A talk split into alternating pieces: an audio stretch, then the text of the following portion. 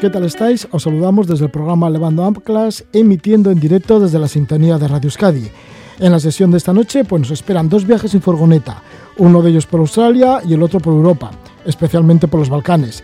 Seguiremos también en coche la Ruta 61, la Ruta del Blues en los Estados Unidos, de Nueva Orleans a Memphis. Además haremos una conexión con la población de Bampong en, en Tailandia y también una conexión con la isla de Dangeti en el archipiélago de las Maldivas. Para empezar vamos a estar con John Ruiz Luizaga, que nos va a llevar mm, por Australia en, en furgoneta. John Ruiz Luizaga, que estuvo seis años trabajando en Melbourne, en Australia. Dejó un buen trabajo en una multinacional financiera y para moverse en furgoneta por ese extenso país, pues cruzó el desierto, hizo la costa este, primero la oeste, luego la este, más de 20.000 kilómetros, muchas veces por territorio hostil e inhóspito. Nos hablará de esas aventuras por Australia y además después fue a navegar por el Océano Pacífico desde Australia hasta Nueva Caledonia. Y esto no es nada, porque luego siguió por Sri Lanka, estuvo por las montañas de Nepal, por Filipinas, por Japón, por Indonesia, Vietnam en moto. Después de un año volvió al País Vasco por Navidad para marcharse de nuevo a viajar y esta vez a Sudamérica, donde estuvo ocho meses. Bueno, pues vamos a estar enseguida con Ruiz Luizaga para que nos hable de todas estas aventuras. No será tan extenso como hemos estado comentando, pero por lo menos sí que nos hablará de esas andanzas en furgoneta por Australia y a ver si también nos lleva en velero hasta Nueva Caledonia, desde Australia. Y luego estaremos con Chris Ubach. Chris Ubach, que es fotógrafa, confecciona un libro sobre rutas por Estados Unidos en coche y entre ellas está la Ruta 61. Es más conocida como la Green River Road. Sigue el cauce del río Mississippi durante 2.300 kilómetros entre Nueva Orleans y la norteña ciudad de Wyoming, en Minnesota. Forma parte de la ruta del blues y nos llevará Chris por esa ruta del blues con mucha música también. Y estaremos con David Fernández, Yamayama Gurigi. Esto será ya a partir de las 11 de la noche, después de las noticias de las 11 de la noche, que en su día también recorrieron Oceanía y Asia durante 16 meses y últimamente pues se encuentran realizando una larga travesía por Europa en furgoneta durante un año y medio y están motivados por conocer centros escolares distintos a los habituales. Mm, eh, han emprendido esta mm, travesía en furgoneta para hacer un documental, ya tienen muchas grabaciones y ahora pues resulta que quieren hacer un crowdfunding para montar ese documental y de todo ello pues nos hablarán David Fernández y Yamaya Maguregui. Sobre todo nos van a hablar de cómo ha sido su estancia en Bosnia y Herzegovina en donde estuvieron durante tres meses. También haremos una conexión con Tailandia y está Xavier Romero Frías, es un catalán que lleva 41 años viviendo en Asia y nos va a hablar en esta ocasión de Bampong, desde Bampong en Tailandia. Y también vamos a estar con José Antonio Larraza, Larraza Donosterra, que lleva tres meses confinado en las Maldivas. Ya hicimos una conexión con él cuando estaba mm, pues al principio de todo. Bueno, más o menos llevaba un mes, pero bueno, ya lleva tres meses en un pequeño puntito del Índico. Y para empezar, bueno, será nuestro último invitado, pero también va a ser nuestro primero, porque para empezar vamos a hablar con José Antonio Larraza. Antes escuchamos música de las Maldivas, Aquatic Vibe. Gavedeudo duni, Havirangadu ivifa, Takunu jehe takum, Ivievaka kofa.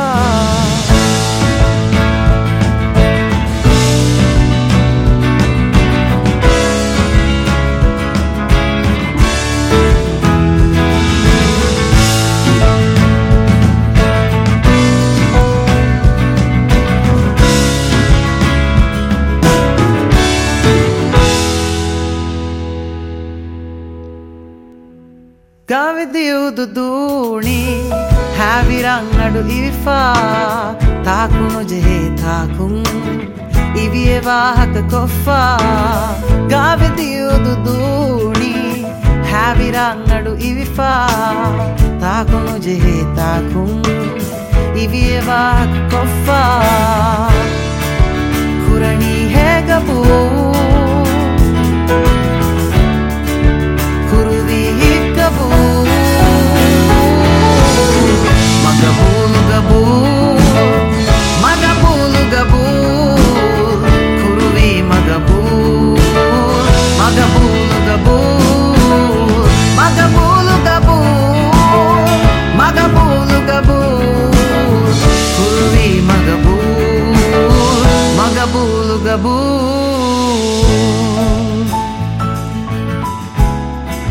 La música de Watty White nos va a llevar a las Maldivas. Ellos son de allí, de las Maldivas. Y en las Maldivas se encuentra ya más de tres meses nuestro invitado José Antonio Larraza. Está confinado desde el 9 de marzo en la isla de Dangueti, en las Maldivas. Llegó a estas islas del Índico para quedarse 10 días, pero le asaltó la pandemia del COVID-19 y de momento no ha salido de este diminuto territorio. No hay barcos para moverse y si los hay, deben ser muy caros. Se siente a gusto, nada, pesca, esto lo hace todos los días y sabe algunas palabras en el idioma local, el de Biggie. Vamos a hacer esa conexión, estamos en directo con José Antonio Larraza. José Antonio Gabón, buenas noches. Hey Roger, ¿qué tal? Bien, bueno, pues que hicimos una conexión contigo cuando estabas ya, llevabas como un mes y medio, era el 19 de abril, pero llevas ya más de tres meses. ¿Cómo resulta esto de estar tres meses allí en un puntito del Océano Índico? Pues eh, uno acaba por acostumbrarse, la verdad que cada día mejor.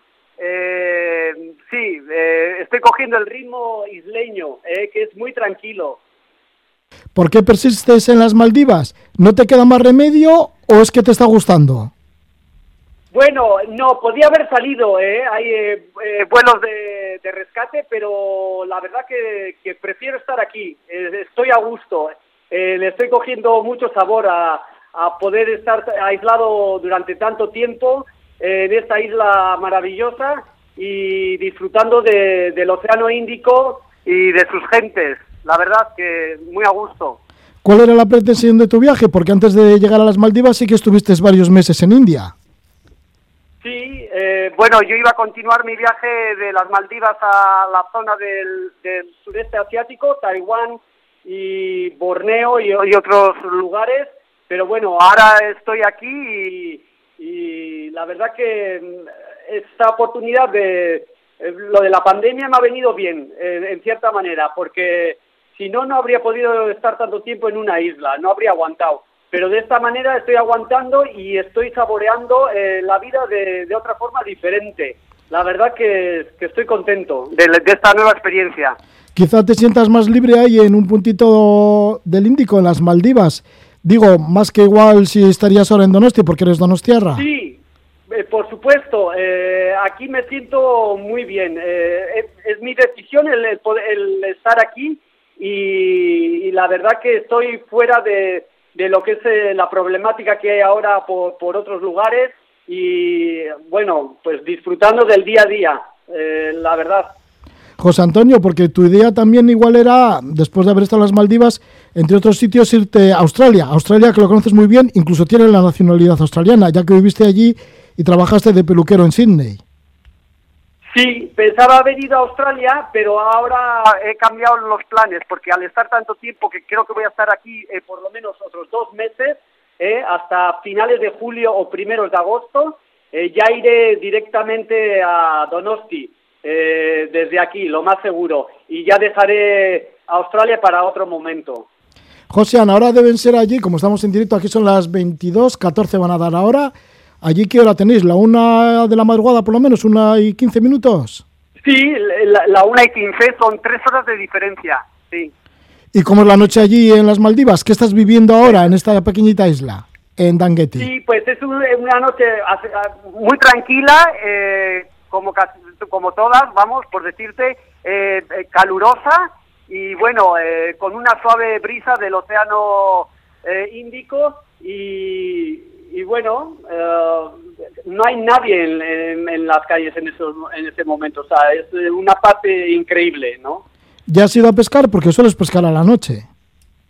Sí, eh, pues hoy no, hoy no, porque hoy tenía ganas, ¿sabes qué? De una tortilla española. Y me he comido una tortillita española con una ensaladita, pero mañana me parece que vamos a ir a salir a pescar con, con el bote. A ver si pescamos algo un poquito más grande. ¿eh? ¿Cómo, sí. ya, ¿Cómo os proveéis de alimentos después de tanto tiempo confinados ahí en, en la isla de Dangueti? Hombre, la verdad que, a ver, eh, las barcas de- que vienen desde Male de la capital eh, a veces vienen un poco eh, mm, intermitentes, o sea, no como debería, ¿no? Es es todas las semanas, ¿no? A veces hasta duran dos semanas. Eh, no es que haya escasez de escasez, pero sí que es eh, un poco reducido, ¿no? Eh, lo que hay. Eh, pero bueno, yo ya me, ya me arreglo entre el- un poco de pesca y, y, y nada, algo que compro en, en los, en las tiendas, bueno, pues ya, ya me voy arreglando, la verdad que sí. Sí, la pesca será abundante además en las Maldivas. Sí, ah, bueno, es increíble, aparte que es, es muy fácil, ah, sí. Bueno, José Antonio, pues si te parece, luego hacemos otra conexión, te dejamos un ratillo y alrededor de las once y media de la noche, hora local para nosotros, te vol- volvemos a conectar con, con tu isla, con Danqueti. Pues sí, acá aquí serán las dos y media, ahí os espero, ¿eh? Y para contaros más historias y más experiencias aquí vividas. Vale, pues que te vaya bien la noche. Un abrazo, Un fuerte abrazo. Suerte. Gabón, José Antonio Larraza con nosotros, Donostierra, que lleva tres meses, más de tres meses confinado. Él llegó ahí el 9 de marzo, más de tres meses confinado en una pequeñita isla de las Maldivas. Continuamos y ahora nos vamos a dirigir hacia Australia, no muy lejos de las Maldivas. Además, nuestro invitado también está en Maldivas, nuestro siguiente invitado, que es John Ruiz de Luizaga. Antes escuchamos la música de Xavier Ruth, que también es un cantante muy conocido de Australia.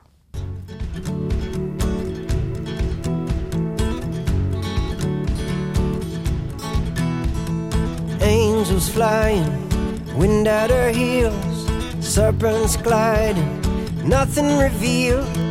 Food bad circles, I believe, I believe it's my beginning.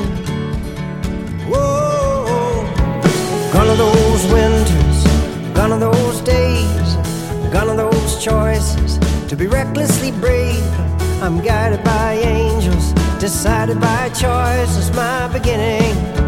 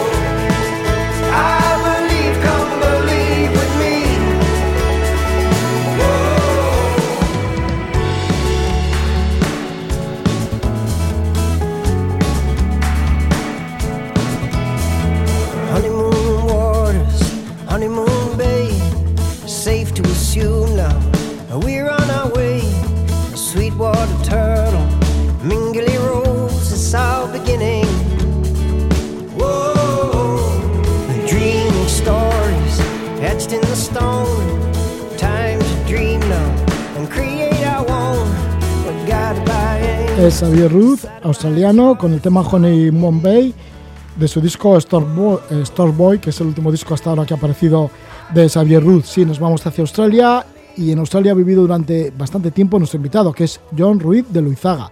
Nació en diciembre de 1978 en Guecho. Es economista de formación, vivió en Dublín, en Po, en Francia. También en Bilbao, en Madrid, en Melbourne, en donde estuvo seis años. En esta ciudad australiana estaba como director financiero en una empresa multinacional. A los 38 años se le adelantó la crisis de los 40 y optó por dedicarse a sí mismo. Dejó el apartamento alquilado, vendió todo lo que poseía y con apenas una mochila, la cámara de fotos y sus tablas de surf, se puso a viajar en una antigua furgoneta por toda Australia. En total fueron cuatro meses viviendo en la furgo, más 20.000 kilómetros al volante y un sinfín de anécdotas que jamás va a olvidar y algunas la va a recordar aquí. Bueno, esto fue el principio, porque luego siguió por Sri Lanka, estuvo por el Himalaya, en Nepal, volvió a Australia, allí navegó a vela hasta Nueva Caledonia, conoció en Filipinas a una tatuadora de más de 100 años, estuvo en Japón, en Indonesia, cruzó Vietnam en moto, regresó a casa por Navidad para alargarse después ocho meses a recorrer Sudamérica. Le damos la bienvenida a John. Gabón, John, buenas noches. Gabón Roge. Bueno, John, pues sí que estabas en Melbourne, en Australia, que supongo que estarías bien a gusto, tenías buen trabajo, no sé, en un país que muchas veces parece como idílico, que no sé si será así. Pues sí, eh, no, no, el país es idílico. La verdad es que eh, es un sitio con, vamos, el, el nivel de vida es increíble. eh, la gente tiene muy bien diferenciado el trabajo de la, de, de la vida social. O sea, no es nada que ver con lo que, por ejemplo, podemos tener aquí. en ese sentido están más equilibrados. Y- Entonces te sentías como, pues eso, que estabas viviendo una experiencia bastante maja y interesante. Sí. Digo, y, y privilegiada casi. Desde luego la experiencia fue eh, muy privilegiada. Eh, ya no solamente por el poder vivir en un país así, sino a nivel profesional fue para, para mí el momento en el que eh, tuve un poco el, el estar en la cresta de la ola, ¿no? Pero bueno, luego ya... Eso de estar en la cresta de la ola para un surfista como tú es importante. Y además estar en Australia, que es uno de los países básicos dentro del surf. Sí, sí, la verdad es que para alguien que le gusten las olas, Australia desde luego es el, es el paraíso. Entonces hubo un momento, llevabas ya esos seis años a punto de cumplir los 40, que decides, nada, irte con la furgoneta a cruzar el desierto de, Australia y de ahí, a partir de ahí, ya no has vuelto a Australia. Bueno, sí que has vuelto, pero vamos, que ya a partir de ahí dejaste todo y te dedicaste a viajar. Pues sí, bueno, todo, en realidad todo empezó eh, un año antes, cuando mi gran amigo y gran viajero también, eh, Alex Malas Echeverría, eh, vino a visitarme desde Filipinas, que él estaba viajando por allí, y vino a pasar eh, Navidades conmigo a Australia, a Melbourne. Esto fue un año antes. Ya que él es un, es un gran viajero también. Sí, sí, sí, es el, el, eh, mi gran maestro. que hace tiempo estuvo por aquí, por, por Sí. levando anclas y siempre me le, le recuerdo. Y digo, ¿en dónde estará este hombre? Bueno, pues sigue viajando, ¿no? No, ahora está por aquí. Ah, sí, sí. Bueno, que trabaja ahí en el museo, ¿no? Sí, eso es. Ahora está, ahora está un poco más calmado. Ah, vale. Así que, pero bueno, fue el gran, el gran maestro, el que me sembró la semilla y el diablo. Y nada, pues vino a visitarme. eh, entonces estuvimos haciendo una ruta eh, con la furgoneta por ahí, por, por los alrededores. Y, bueno, pues cuando estaba él por ahí fue cuando empezamos un poco a darle cuerpo a esta idea de, de dar una, una ya gran vuelta por Australia, cruzarnos el desierto y, bueno, ya hacer un, paso ya importante ¿no? a nivel de, viajar, estar ahí pues casi cuatro meses en una furgoneta no, no es fácil. Y todo vino un poco en, en relación a un libro que yo me había leído eh, cuando estaba Alex por allí, que se llama Adam's Empire y es un libro australiano, está escrito por un periodista australiano y tal, eh, es una novela, pero que está fundamentada en, en- en momentos reales de la vida australiana de los años de 1940, cuando, bueno, pues cuando Australia estaba empezando como una nación, digamos. Y bueno, pues tenía un apartado que a mí me apasionó, que era acerca de, de la vida eh, en el Outback. ¿no? O sea, Australia tiene muchísimas cosas, tiene pues casi 30.000 kilómetros de costa, tiene unos parques nacionales increíbles, pero si hay algo que realmente merece la pena de Australia, eso es el Outback, es eh, la parte interior de donde está todo el desierto y todo eso, ¿no? Entonces, en este libro eh, el, el- protagonista, bueno, tiene un montón de aventuras y está mm, una, una gran parte del libro está contextualizado, pues, en la ruta que seguía el antiguo tren, el, Gran Can que le llamaban, que era lo que unía Adelaida con eh, Alice Springs, que está justo en el centro centro de, de Australia. Un tren que luego, eh, pues, a raíz de inundaciones y tal, eh, quedó abandonado y pues toda la, toda la ruta que se llama Oddanata Track o Oddanata Trail, depende de dónde, dónde lo leas, eh, se quedó un poco ahí como en el limbo y se está empezando como, como a recuperar, ¿no? Eh, entonces, eh, eso fue algo que a mí se me quedó grabado y cuando Alex estaba por ahí le dije, oye, eh, el año que viene él tenía también eh, ganas de volver a Australia eh, ya con más tiempo y, y fue cuando empezó a gestarse todo. Y entonces os fuisteis con la furgoneta, pues a, para empezar por, a, a cruzar el desierto de Australia. Pero ya has dicho que es duro. ¿Qué, qué pasa? Que si sales de las grandes ciudades australianas todo se convierte en algo más inhóspito. Sí, eso es, lo- eh, tal y como lo dices. Una Sí. vez que sales de las grandes ciudades, te encuentras con la cruda realidad. Eh, Australia, al margen de. es un país muy hostil, con condiciones climatológicas pues duras, mucho calor, mucho viento, un montón de moscas. y, y sí, la verdad es que es muy inhóspito. Moscas muy pesadas, así digo. No te haces ni idea, Roge. ¿Qué te van al sudor o yo qué sé? Digo, en el, en Tía. el desierto tienes que sudar mucho, ¿o ¿qué? Te van a todo. O sea, se te meten en la, en la boca, en, en las comisuras de los ojos, por los oídos. Bueno, vamos, el mejor regalo que creo que le pude hacer a Alex cuando vino, que además fue lo primero que le di, es una red eh, para ponerte en la cara. Eh, Te la venden en las tiendas, es una red que la pones como si fuese un pasamontañas, pero bueno, más, más eh, ancho y tal, más amplio. Y es una red que te permite ver y tal, y hablar, eh, pero para quitarte las moscas, porque es que es increíble el- el- la cantidad de moscas que hay. Además de las moscas, en el desierto, ¿cuáles son los peligros en cuanto a los animales, en cuanto a la fauna? Pues teniendo en cuenta que el 80% de los animales más venenosos del mundo se encuentran en Australia, En la costa también, cuando vas a la playa surf. eh, en la costa lo que tiene son eh, cuando, Tiburones. cuando no hay tiburones son cocodrilos arriba, o sea que eh, sí, sí, no. Luego debe haber unas conchas también que son bastante venenosas, ¿no? Eh, hay unas, eh, sí, hay unas conchas y luego lo más mortífero que hay es una medusa. Eh, eh, O sea, lo tiene todo. no, no, lo tiene todo, te digo. Si es que el 80% está allí. O sea, cualquier biólogo allí tiene que, que volverse loco. Y, y nada, pues ahí en el desierto pues tienes desde, pues eso, serpientes, escorpiones, eh, arañas, eh, todo lo que te puedes imaginar, aunque no tuvimos ningún percance, la verdad. El único percance que tuvimos fue eh, cuando chocamos con, bueno, le dimos un pequeño golpecito, no, no sobrevivió, con un canguro. El problema de allí es cuando se te hace el anochecer, eh, es cuando los animales empiezan a salir, entre ellos el canguro. Entonces, claro, eh, se te empiezan a cruzar por la carretera y es muy muy peligroso y eso que llevábamos nosotros un- un- una buena le habíamos puesto una barra así que le llaman ahí el bulbar no la, la barra pa- para toros y pero claro le das a un bicho de esos y, te puedes te, te- hace el viaje te quedas Sí, es que se deben encontrar muchos canguros muertos, ¿no? En el camino, Está en la carretera. plagado plagado por todos lados sí sí es una pasada Y te pegas un golpe con un canguro y ¿qué pasa? Igual te, pues hombre te haces una buena avería. Claro, sea, y, y te- sobre todo, bueno, aparte que te puedes hacer avería física y tal, sobre todo a nivel de coche, que, que- que- que lo puedes reventar y te quedas ahí tirado y, y ahí no pasan coches. O sea, en el, en el trayecto este que hicimos por el desierto, para que te hagas idea, pues podías estar de 3 a 5 días sin ver un coche pasar por allí. Entonces, eh, bueno, esto, esto sin cobertura, claro, de, de- de teléfono ni de nada. O sea, eh, entonces, básicamente lo, lo- lo peligroso es eso, que, que- que te rompa el coche y te quedes ahí tirado hasta que te encuentre alguien. Fuisteis, además del desierto, por las dos, por las dos costas, ¿no? Primero por la costa oeste. Eh, sí, Bueno, y por la costa este ya fuiste ya tú solo, no estabas. eso es, eso es. Eh, desde Adelaida eh, subimos ya todo el desierto, cruzamos Alice Sprint, tal, hicimos todo lo típico, Uluru, tal, todos los, los sitios estos característicos y llegamos hasta el norte, hasta Darwin.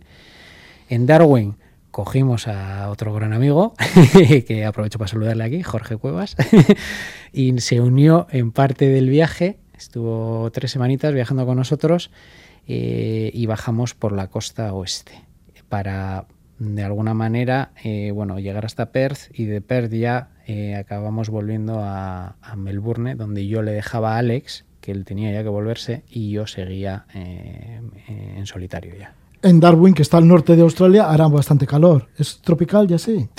hacía un calor que no te haces ni idea sí además con Y siguen las moscas allí también. allí allí hay algo peor Algo que lo supera todavía. que se llaman mosquitos ah, Qué locura. Nunca he visto un mosquito, eh, no sé si tú conoces alguno, pero aquellos nos atravesaban la ropa. Aquello fue increíble. Fuimos a, al Parque Nacional de Cacadú, que es eh, espectacular y está, está de camino a Darwin. Y me acuerdo que íbamos como de ilusión allí con ganas de estar como una semana así. Y al de tres días tuvimos que salir corriendo porque el ataque de, mosquitos que, tuvi- que, vivimos fue. O sea, era imposible estar. Alucinante, Roge. pues dicen que es una maravilla el Parque Nacional de Cacadú. Sí, pero no cuando es época de lluvias. ¿Eh? O, queridos oyentes, no vayáis en época de lluvias, por favor. Ya, ya, ya. Que bueno, que hay mosquitos que te traspasan la ropa, fíjate. También estuviste en el Parque Nacional de Lynchfield. El, sí, de Litchfield, sí. Litchfield. Ese, ese estuvo mejor. ese ya, ese además vino ya, le habíamos recogido a, a Jorge y la verdad es que allí eh, los tres nos fuimos eh, juntos a, a este parque que está al sur de, de Darwin y que es muy está lleno de acuíferos, tienes unas cascadas increíbles, eh, la verdad es que es un sitio muy muy bonito. Eh, Sí, con cataratas y cocodrilos. hay cocodrilos, lo que pasa que allí eh, es otro sitio, ahí tuvimos suerte porque nos pilló que todavía no era época así de muchas lluvias. Ahí el problema es cuando hay época de lluvias, que suben las lluvias y entonces los cocodrilos se meten dentro de las, de las charcas estas, ¿no? Entonces, eh, bueno, seguro que había alguno por ahí, y, y- pero nosotros, como ya sabes, ¿eh? de, de- de Bilbao, pues mm, pasamos un poco. Y luego, ¿cómo fue por el lago Ire? Que también lo has nombrado. El lago Aire fue, bueno, para, para mí ha sido desde luego uno de los de los highlights, o no sé cómo se dice, vamos, de los momentos eh, más, al- más altos. o Sí, más- sí, más, más bonitos de, o sea, que, ma- que mejor recuerdo de, de todas las- de todas estas aventuras por Australia. El lago Erie es un lago salado, eh, no sé si es el tercer o cuarto lago salado más grande del mundo, que se, se inunda cada, bueno, no sé, cada 100 años y tal. Em, que bueno, es un poco, eh, a mí me entró un poco la risa porque según íbamos llegando allí, eh, resulta que miramos a- por ahí por la ventanilla y vemos un, un parque, no, perdón, un parque no, un, eh, un club náutico. y Para dije, cuando se inunde a los Claro, por lo visto para cuando se inunda iban todos como locos a navegar por el, por el lago, pero dije, bueno, pues aquí te saldrá caro tener un barco manteniéndolo, porque ya me dirás tú, cada 100 años navegar. Y, y bueno, llegamos a ese lago y, y es, es todo salado, entonces nos metimos con la furgoneta y dormimos dentro del lago. Eh, y bueno, aquello fue, pues estábamos para empezar solos, o sea, solos, y sobre todo espectacular porque eh, lo bueno de estos sitios es que no tienes vegetación allí, estás todo, es todo un horizontal, ¿no? Plano. Entonces, eh, es de los pocos sitios donde puedes ver el atardecer y el amanecer sin moverte del sitio. Y eso para mí fue, o sea, ver cómo hace todo el ciclo del sol, cómo desde que sale hasta que se mete sin moverte, eh, es una cosa muy, muy, muy, muy, muy increíble. Luego la noche en el lago Ire. La noche, bueno, la cantidad de estrellas que en- en general en Australia, según te vas al Outback, eh, es verdad que la- el, el nivel de estrellas que ves, yo no lo he visto en pocos sitios, la verdad, en pocos sitios, eh, es increíble. Y allí en el lago Aire eh, en, particular ya es el sumum, porque no hay cero contaminación, no hay tampoco arena, digamos, que esté flotando por el aire para que algunas veces te puede crear, es que estaba eh, súper limpio, vamos. Cuando después, bastante después, fuiste a Sudamérica, estuviste en el Salar de Uyuni. Estuve en el Salar de Uyuni, sí. Ah, Y en el ¿Y se desierto pueden Atacama. comparar o así? y el desierto de Atacama, que también dicen que se ve bastante bien el firmamento, ¿no? Allí tienen el, se supone, el observatorio, ¿no? Eh, número uno para observar eh, las estrellas. Pero a mí, a mí, yo me ha gustado más, eh, eh, fíjate, el, a nivel de estrellas, yo creo que lo que vi en Australia no... O no sé si es que ya una vez cuando ves eso, como que ya todo lo que comparas te parece más... Pero, no sé, en Atacama no, tampoco me... Eh, muy bonito, ojo, ¿eh? Pero... Bueno, total, que nos quedamos en Australia, en el lago Ire, y del lago Ire, bueno, ya con la furgoneta lleváis, llegasteis de nuevo a Melbourne, ahí te quedaste solo y ya decidiste continuar en tu furgoneta y te fuiste para las Blue Mountains, que debe ser también un lugar así como bastante inspirador, y llegaste a un lugar que se llama Coffs Harbour, el puerto de Coffs, en el cual te embarcaste hacia Nueva Caledonia, con Eso un es. amigo en un velero. Pues sí, eso es. Cuando le dejé a Alex y yo empecé a tirar para arriba la, la- la costa este, pues para Sydney por ahí, y dio la casualidad que justo eh, un amigo mío, Carlos Cuadrado, que ahora mismo está dando la vuelta al mundo en velero, o sea, lo mío es, es, de- es de risa en comparación con él, y, y de repente eh, contacto con él y me dice que estaba en Coffs Harbour y que quería cruzar, había empezado su ruta de vuelta al mundo, había salido de Melbourne también en velero, él había llegado hasta Coffs Harbour, que está arriba de Sydney, y me dijo, quiero cruzar a Nueva Caledonia, John, que luego de allí eh, quiero ir a las otras islas. Y nada, y entonces eh, pues una noche quedamos ahí en el puerto y después de un par de birras, eh, pues ahí que nos lanzamos. Eh, Antes ya habías navegado. antes había navegado, sí. Sí, porque incluso has participado en regatas. Sí, sí, sí. Pero claro, toda mi experiencia era más a nivel costero, ¿no? Que al final tampoco eh, lo de estar ahí en alta mar eh, haciendo, o sea, íbamos mano a mano, éramos solo dos, eh, cruzarte allí pues eh, casi mil millas náuticas, eh, diez días sin ver eh, eh, tierra a la vista y, y- y sin parar el barco, pues, pues la verdad, para mí fue un desafío, desde luego. Carlos Cuadrado, que fue tenista profesional y también regatista. Eh, no, regatista no. Hizo unos. eh, sí empezó. Hizo unos cursos y enredó un poco, pero en realidad empezó de cero, que es lo asombroso de este hombre. Empezó a tirarse a la aventura con un sueño. ¿Y Pero en era Australia que practicaba el tenis o Claro, era profesional del Él tenis? fue profesional de tenis, eh, fue campeón de. Porque él es catalán, ¿no? Él es catalán, sí, sí, sí, sí, eso es, es de Barcelona. Amigo de Rafa Nadal, creo, además. Eh, sí, se conocen porque de hecho son de la época. Ah. Y lo que pasa que Carlos, bueno, pues por cuestiones al final de esto tuvo que abandonar y estaba de, de eso, de, ¿cómo se dice?, de entrenador. En, en Australia dirigía el equipo australiano allí. Y ahí le conociste en Melbourne. Y yo ahí le conocí, exacto, y es cuando me empezó solo a contar su sueño de que quería comprarse un barco y tal. eh, no había navega- navegado nunca, ¿eh? Y me dijo, no, tal. Y dije, bueno, pues tú ya sabes dónde te metes. Sí, sí, bueno, no. y dije, bueno, vale. Y nada, se, se lo fue a comprar a Nueva Zelanda, lo trajo a Australia y estuvo viviendo un año dentro del barco para conocerlo y coger confianza y tal. Y entonces ahí le conocí y ya, ya nos, Y ahí te embarcaste y para Nueva Caledonia. ¿Cómo fueron esos nueve o diez días por el Océano Pacífico hasta llegar a Nueva Caledonia? Pues desde Australia.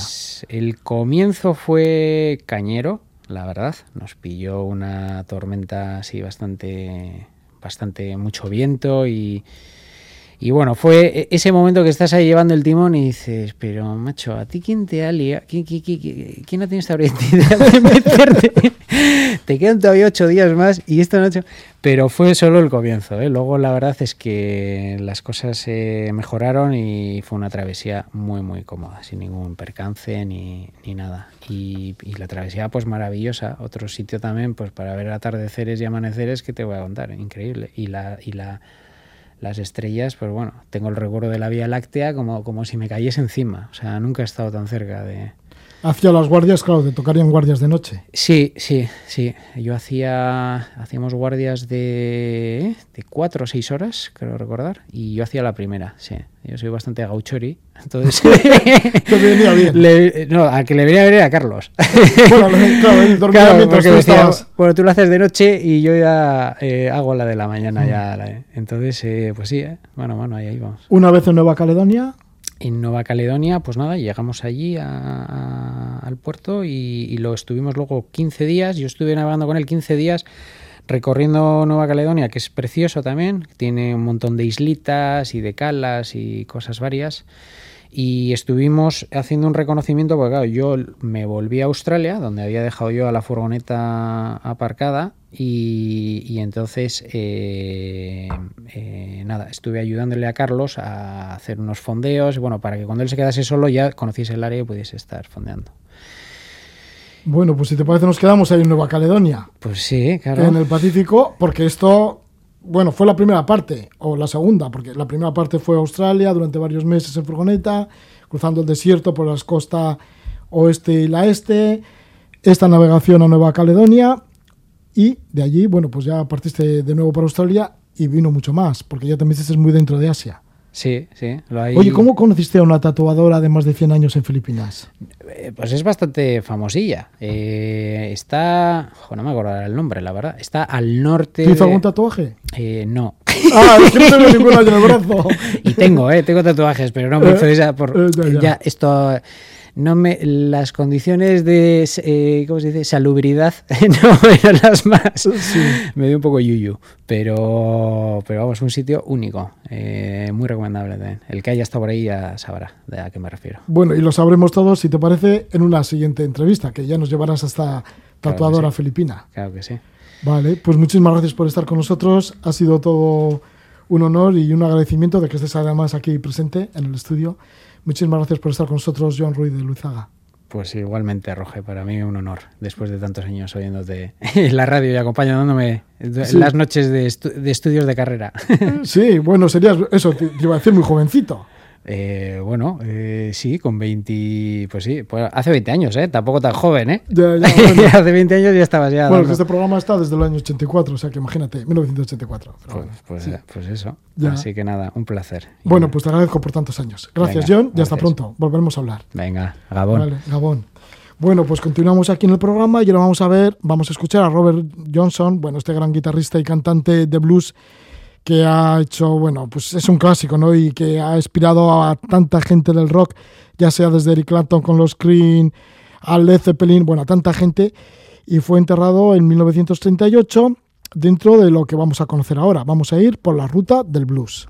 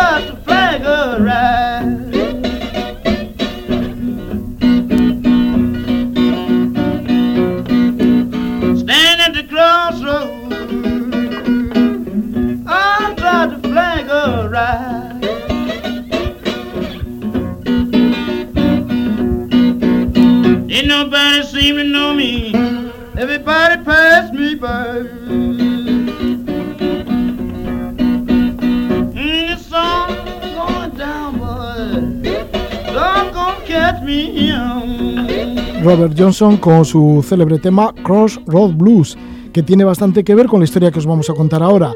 Nuestra siguiente invitada es Chris Ubach. Se ha curtido como profesional del periodismo desde el año 2003. Ha colaborado con las mejores revistas de viajes de ámbito estatal y es coautora con Roberto Iván Cano del libro Fotografía de aventuras y en condiciones extremas, que ya lo hablamos en su día aquí en este mismo programa Levando Anclas. Ahora prepara una edición sobre rutas en coche por Estados Unidos. En este país ha estado unas 20 veces. Hasta el momento ha documentado seis grandes rutas. Esta vez, pues vamos a hablar de la Ruta 61, conocida como la Ruta del Blues. Es el camino que va de Nueva Orleans, la ciudad de Louis Armstrong, sigue por la orilla del río Mississippi hasta Memphis, la ciudad de Elvis Presley. Le damos la bienvenida a Chris Ubach. ¿Qué tal estás? Buenas noches, Chris. Hola, ¿qué tal, Roge? ¿Cómo estamos? Muy bien, Cris, que naciste en Barcelona, que eres licenciada en Derecho, aficionada a la montaña. En 2002 publicaste tu primer reportaje basado en una ascensión al Mont Blanc. Y desde entonces, bueno, pues te has movido muchísimo por todo el mundo, conoces cantidad de países. Y no sé, yo creo que Estados Unidos te ha marcado bastante, ¿no? Porque ya tu primera aventura la viviste con 18 años. Sí, sí, sí. Fue, fue de, de casualidad, porque en aquel entonces, bueno, el primer novio que yo tuve le destinaron allí por trabajo y entonces, eh, pues nada, yo me fui un mes allí a pasarlo con él, pero con, como él estaba trabajando, pues yo me dediqué a recorrer el país, bueno, no el país, pero la, el estado de Nueva York en coche. Es que yo prácticamente tenía el carne de conducir recién, recién estrenado. Y así empecé yo mis aventuras en Estados Unidos, sí, sí. Además todo era muy diferente en aquel entonces de, de lo que es ahora, ¿no?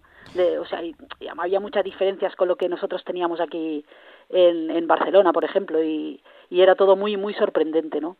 Sí, ahora, ahora con la- quiz- con la- ahora- perdona, dime. sí, y ahora con el tiempo quizá no te sorprenda tanto lo que ves en Estados Unidos. Bueno, ¿sabes qué pasa? Que cuando la primera vez que fui, que serían pues el principio, principios de los 90, eh, claro, allí por ejemplo tenían los, los centros comerciales, ¿no? Tenían la y claro, para nosotros lo de los centros comerciales aquí todavía no había llegado, o estaba empezando a llegar de una manera como muy como muy muy em- embrionaria, ¿no? Y entonces, claro, y para mí aquello de entrar en un, en un centro comercial que había cientos de tiendas, restaurantes y, de todo, y, y incluso parques de atracciones, yo no lo podía creer. Y claro, esto con, con los años ha, ha ido llegando y ahora prácticamente cada pueblo de, de España tiene un centro comercial más o menos grande, ¿no? Y, y muchas cosas así, muchas eh, sorprendente con, con la comida, las cosas que lo que veíamos en las películas, ¿no? Sobre todo lo que comían aquellos bols de palomitas gigantes, los refrescos de colores, que esto aquí pues lo teníamos pero mucho mucho menos, ¿no? Entonces sí que sí que fue un shock eh, de, de- en cierto modo cultural porque había muchas cosas que no las conocíamos. Chris, pues, pues eso, eso fue tu primer viaje por Estados Unidos cuando tenías 18 años, en un coche alquilado, justo cuando sacaste el carnet de conducir. Sí. Y desde entonces hasta ahora, pues han pasado el tiempo y has realizado trabajos como fotoperiodista en los parques nacionales de Estados Unidos. Y también últimamente estás por las pequeñas y grandes rutas de este extenso país. ¿Por qué te interesan estas, estas rutas por Estados Unidos? Pues mira, te, diré que Estados Unidos es un país, eh, si, lo has, si lo has conocido, la gente, los oyentes que nos escuchan han estado, es un país que está diseñado para ser conducido. O sea, eh, los, los americanos, los norteamericanos, eh, fuera de las grandes ciudades, que muchas de ellas tienen un excelente de transporte público, tienen el, los metros, etcétera, Nueva York, por ejemplo, tienen la red de metro, autobuses y demás, eh, el, el, resto del país está especialmente diseñado para, para ser conducido. O sea, en, y para conducir durante muchos kilómetros, kilómetros, o sea, distancias que para nosotros serían impensables, ¿no? Gente que, por ejemplo, para ir a trabajar conduce cuatro horas en un día, ¿no? Que es como si yo me fuera a trabajar, no sé, a, Valencia cada día y volviera, ¿no? Eh, para nosotros es impensable y para ellos es algo bastante normal. Entonces tienen eh, los moteles que son lo, para dormir eh, en medio de la nada, tienen las gasolineras en todas partes, tienen la, los sitios de comida takeaway para que tú entres allí con el coche y sin bajar del coche te lo sirvan en el coche, ¿no? O sea, todo todo está diseñado eh, para ser recorrido en coche. Entonces, pues me parece que es, es una buena es una buena manera de conocer el país, una de las mejores según a qué zonas quieras ir, ¿no? ¿Cuáles son algunas de las grandes rutas que ha realizado hasta el momento? Pues mira, la, así como la, la más larga mm, te diría que es la de la, ruta 1, porque la, la 1 es una ruta eh, que empieza en la frontera de Canadá y termina en eh, Key West, que es, digamos, el último pueblo de la Estados Unidos continental, es decir, es ya casi pasado Miami, o sea, es en la punta de Florida, que ya son unas islitas, ¿no? Entonces, fíjate tú que es, eh, recorre todo Estados Unidos la costa este. Y esa yo creo que es la más la más larga. Y luego, bueno, luego está la mítica 66, que esa también cruza el país. Cruza desde Chicago hasta hasta Los Ángeles. No sé cuánto, ahora no te sabría decir cuántos kilómetros son, pero bueno, que son muchísimos, o sea, exagerado. Y luego en, en la, la, la, que tenía que ir estar a, a, haber hecho yo ahora en abril es la, la 101 que es una que va desde, bueno, empieza en Seattle y acaba prácticamente creo que en Los Ángeles. No sé si termina en Los Ángeles o en San Francisco ahora mismo, porque esa la tengo la tengo pendiente de hacer. Pero vamos, he hecho varias por allí, aparte de estas grandes, eh, pues la, la, que comentabas, la ruta del blues y, y muchas otras que, que hay, bueno, hay muchísimas muchísimas rutas en carretera interesantes en el país. Si te parece, nos quedamos en la ruta del blues, que la llaman la UIC Route 61, ¿no? Más conocida sí. como la Great River Road. Sí, lo de la Great River Road es porque, porque bueno, va, va, discurre al lado del Mississippi durante todo su trazado. Entonces es una ruta que tiene 2.300 kilómetros, empieza en Nueva Orleans y termina, bueno, en el norte de Estados Unidos, ya prácticamente en la frontera canadiense. Lo que pasa que la, la parte conocida como Blues, eh, la Blues Road esta, eh, empieza, o sea, terminaría en Memphis. Hay algunos que la, la largan hasta Nashville, que es otra ciudad, como sabes, súper musical, eh, y hay gente que llega hasta Nashville, pero bueno, yo en, en concreto la, la, que hice terminó en Memphis. Yo empecé en Nueva Orleans y terminé en Memphis porque iba muy lentita, muy lentita por el camino y al final no me dio la vida para llegar más allá. ¿Cómo es esto de ir por el Mississippi? ¿Cuándo te encuentras con esas casas que nos hacemos ideas de grandes haciendas y no sé, ¿cuándo te encuentras con, con y bueno, y con los campos de algodón y eso? Claro. ¿Te lo encuentras inmediatamente o no?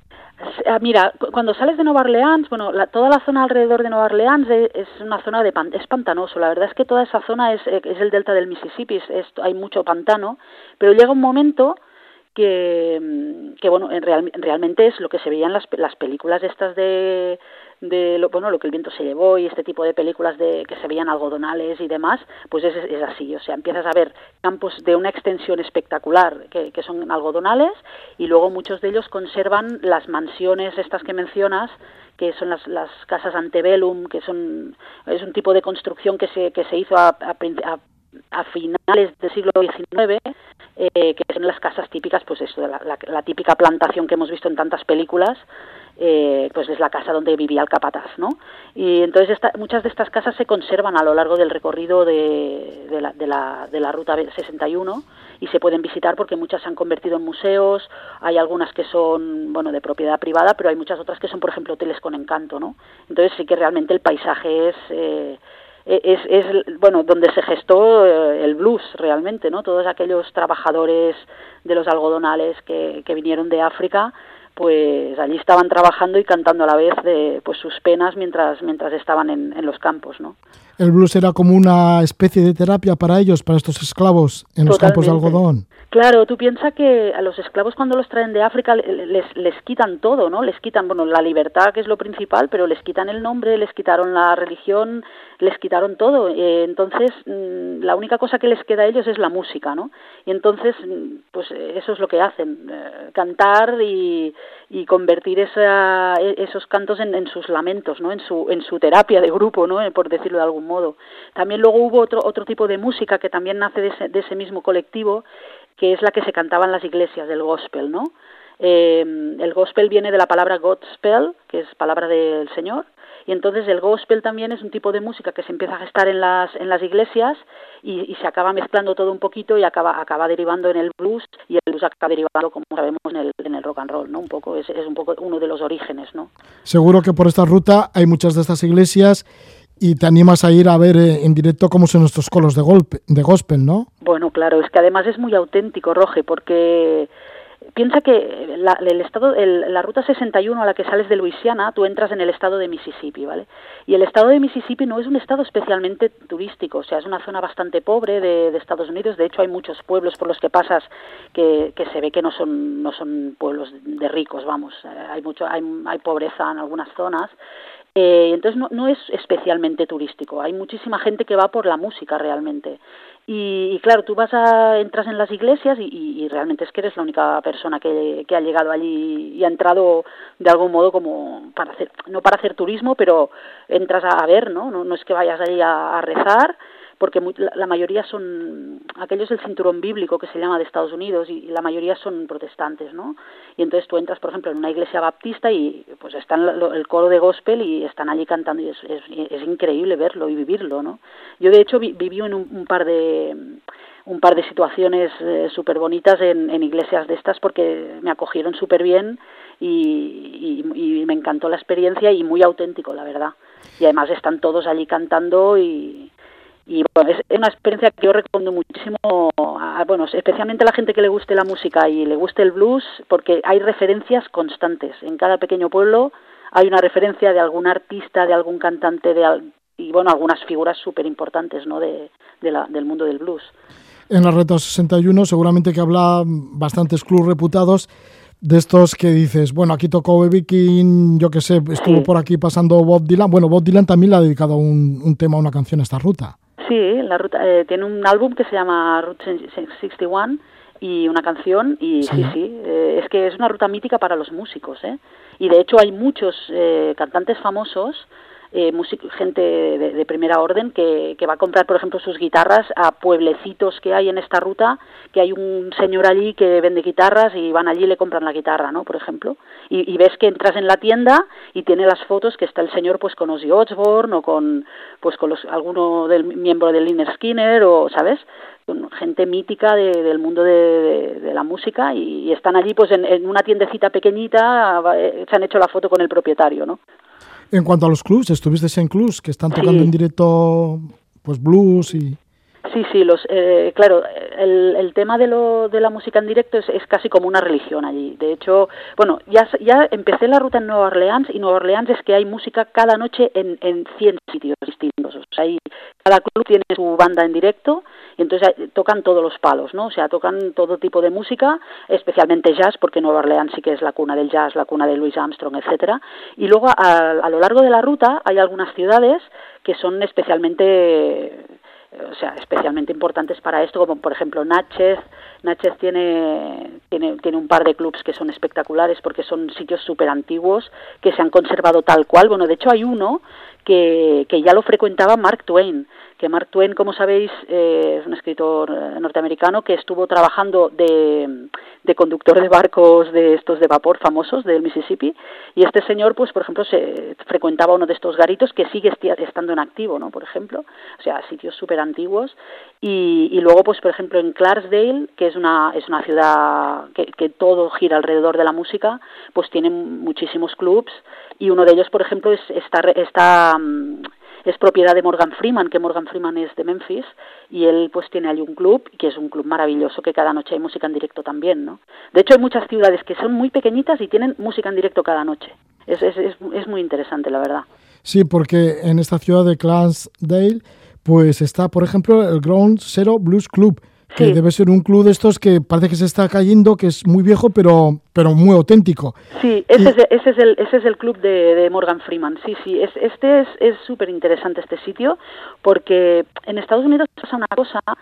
em, ellos, por ejemplo, hay cosas que, que aquí ya las hubiéramos tirado abajo. O sea, aquí un edificio que está casi cayéndose, lo hubiéramos tirado abajo y ellos allí, como es algo que igual se construyó hace 100 años, pues para ellos es historia, ¿no? Entonces lo conservan.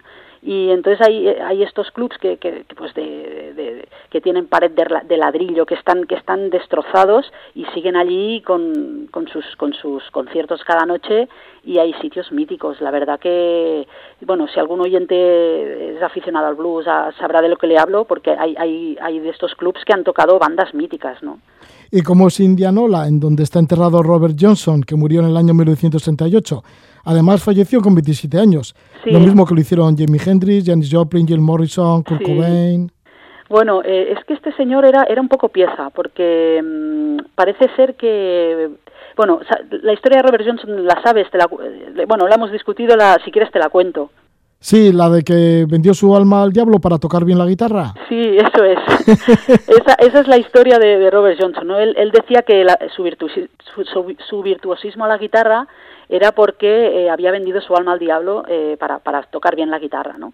Y entonces mm, tu- cantó varias canciones, bueno, en, en su en su en su lista de canciones que escribió, pues tiene varias, pues no sé, Road Blues, que has puesto al principio, de Hound on My Trail, Me and the Devil Blues, hizo varios títulos que, que le ayu- ayudaron a magnificar el mito, ¿no? O sea, eh, claro, falleció a los 27 años, eh, casi no, no, no dejó nada, en- no- era, era, un, era un tipo que era casi un poco, no, no un vagabundo, pero era, era un tipo que iba con su guitarra de club en club haciendo sus conciertos y, no era una, una persona, era famoso en su momento, pero no, no era una persona de grandes, de grandes lujos, ¿no? Y, y bueno, parece, parece ser que murió muy joven porque le, que murió a manos del, del marido de su amante. Bueno, por muchas historias en esta ruta del blues que has recorrido por Estados Unidos.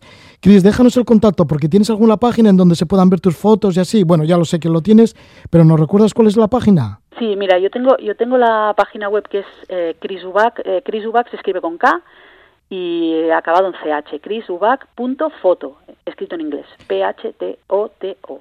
Eso, Chris con K y luego Ubach, eh, bueno, Ubach, que es Ubach, U-B-A-C-H. Punto foto con P-H-O-T-O. Eso es. Pues muchísimas gracias, Chris, y ojalá dentro de no mucho tiempo veamos este libro de grandes rutas. Sí, ya te Por avisaré, Estados te avisaré el primero para que, para que hablemos y te lo cuente. Vale, pues ojalá sea así. Muchísimas gracias, Chris. Gracias, Roge. Vale, Un muy bien. abrazo. Gracias, un abrazo. Adiós, adiós. Pues estamos hablando de Indianola, en donde murió Robert Johnson, bueno, donde está enterrado Robert Johnson en 1968, pero Indianola también es la ciudad de Baby King, que murió en el año 2015, y también la cuna de Albert King. Bueno, pues ahí están los grandes del blues. Vamos a terminar con uno de ellos, con el propio Baby King, que además aquí se acompaña de Mark Knopfler. Mm, Llegan las noticias de las 11 de la noche, luego continuamos de nuevo en Levando Anclas.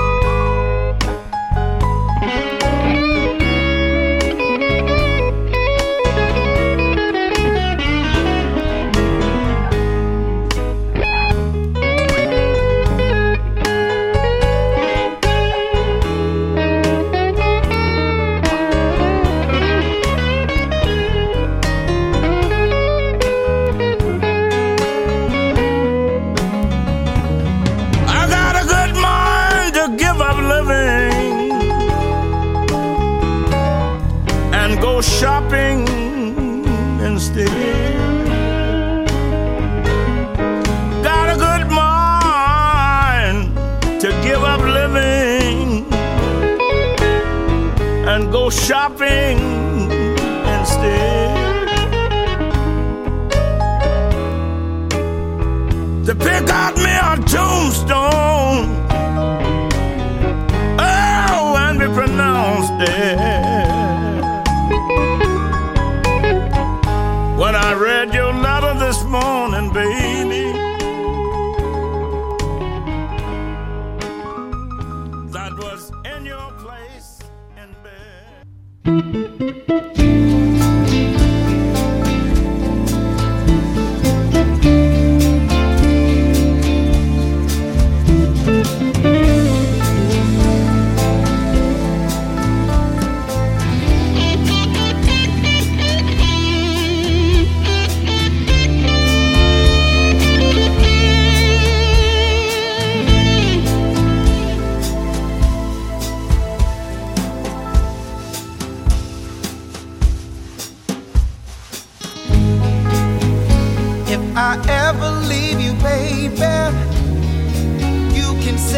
Told you so. If I ever hurt you, you know I hurt myself as well. Is that a way to carry on? Do you think our love is gone? Said I love you more than you ever know, more than you know. When I wasn't making much money, you know where my paycheck went. I brought it home to you, baby. Never spent a red cent. Is that a way to carry on? Do you think our love is gone?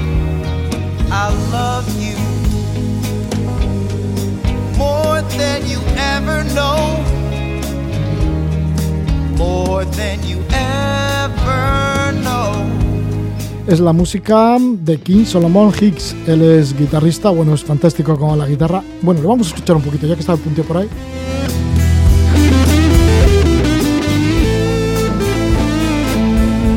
Pues sí, está la guitarra de King Solomon Hicks. Él es de Harlem, Nueva York. Y su disco, que además debuta con él, se llama Harlem, acaba de aparecer. Si antes estábamos hablando de la ruta del blues por Estados Unidos con Chris Ubach, en esta ocasión pues vamos a seguir por carreteras.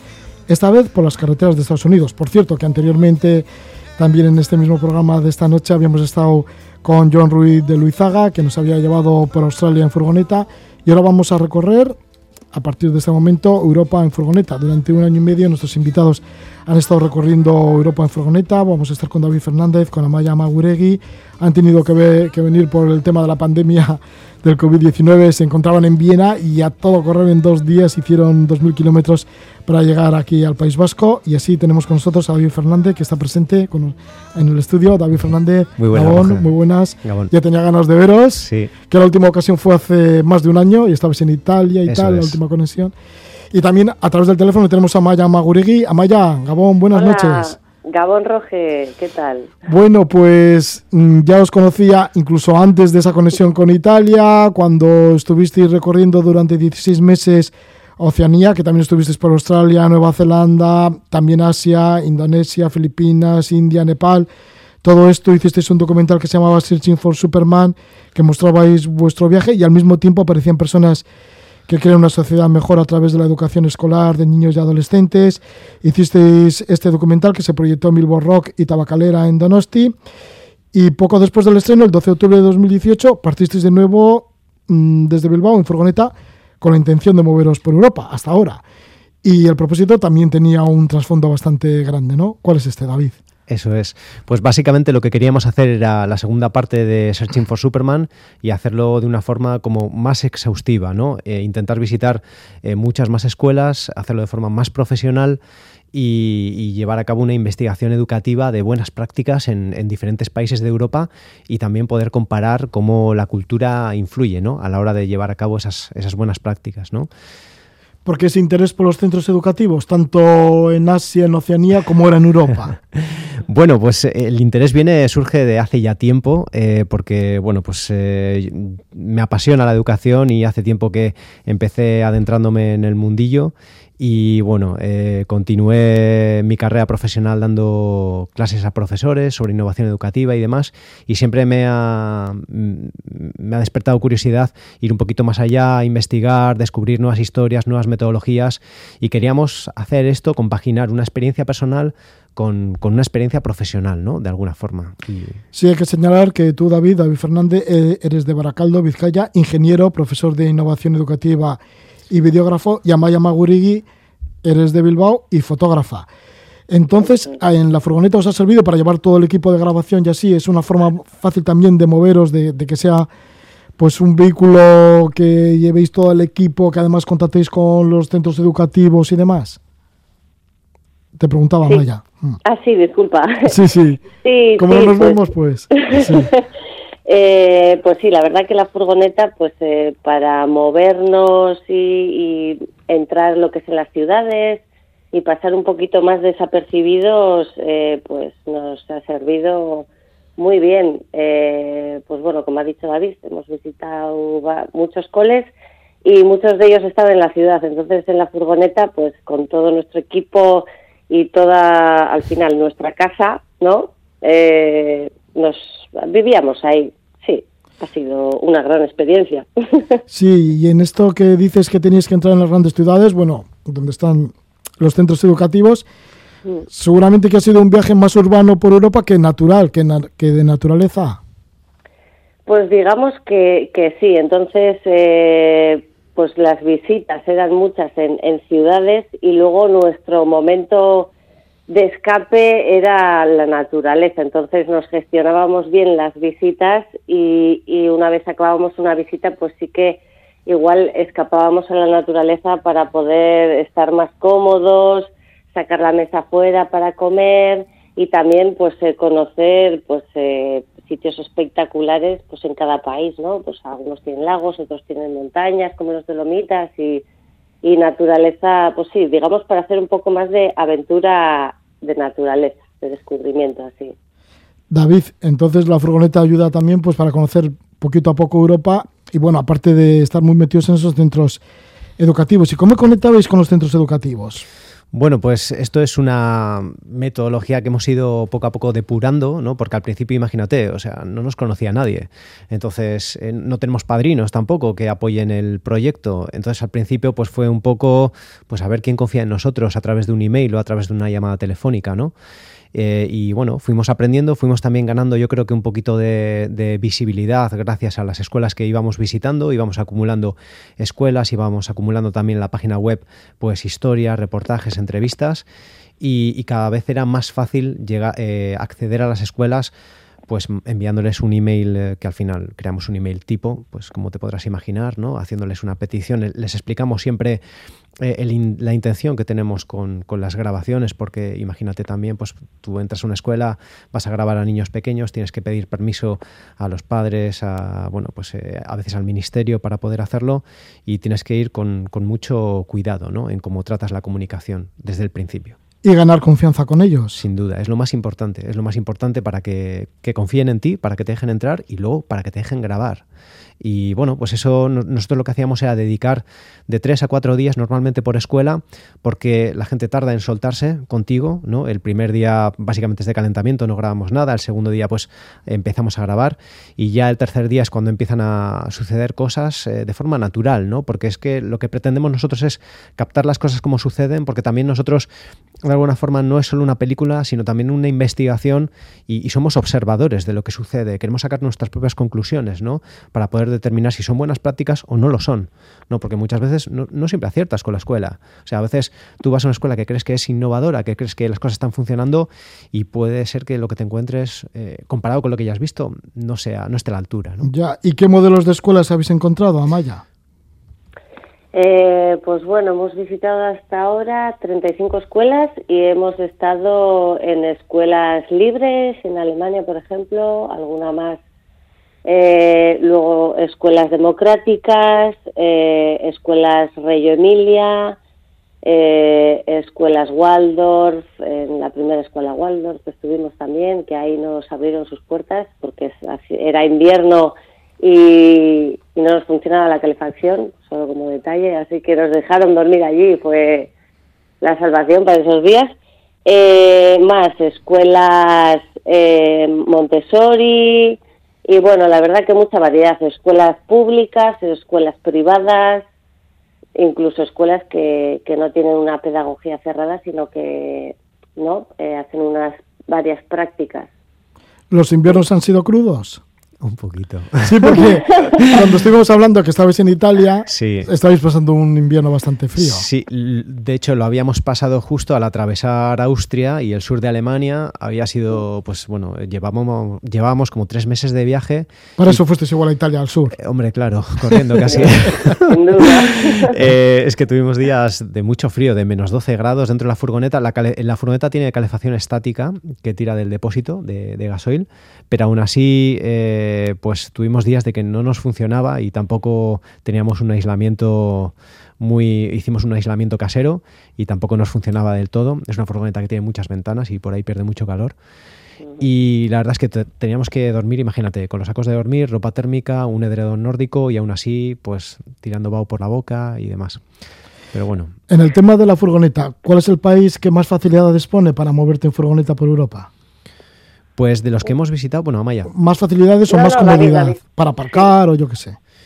pues eh, la verdad es que pasamos tiempo en Italia. Italia es un país increíble que tiene una variedad, pues lo que decía Maya, paisajística y luego pues eh, la comida pues también es eh, increíble y las ciudades te ofrecen muchísimo que ver. Y Es fácil aparcar la furgoneta. Es fácil aparcar en las ciudades sí tienes que, hombre, nosotros utilizamos una aplicación que es muy famosa entre los furgoneteros que se llama Park Fortnite, que es como un mapa donde con los puntos eh, gratuitos para poder aparcar y pasar la noche y gracias a esa aplicación pues mm, sin problema. Eh, y en otros sitios pues igual un poco más complicado, ¿no? Eh, por ejemplo, yo que sé, aparcar en Milán, ¿no? En Milán hay cierto, dividen la, la ciudad por, por áreas y dependiendo de tu de tu calificación de emisiones del vehículo no puedes entrar a ciertas áreas. Es lo que está pasando en muchas ciudades en Europa, ¿no? Entonces tienes que quedarte a las afueras y luego para poder entrar tienes que coger transporte público, taxi o lo que sea, ¿no? Entonces, bueno. Ya hemos dicho que anteriormente hicisteis un documental que lo presentasteis pues en Bilbo Rock, en Tabacalera, que llevaba el título de Searching for Superman. Y ahora sí que habéis hecho otro documental que lo estáis editando y además estáis haciendo un crowdfunding para que se pueda proyectar, ¿no? Para que se lleve a término. Y lleva el título de una escuela para todos. Y está centrado sobre todo en Bosnia, porque en Bosnia y Herzegovina estuvisteis tres meses. Eso Ahora. es. Eso es.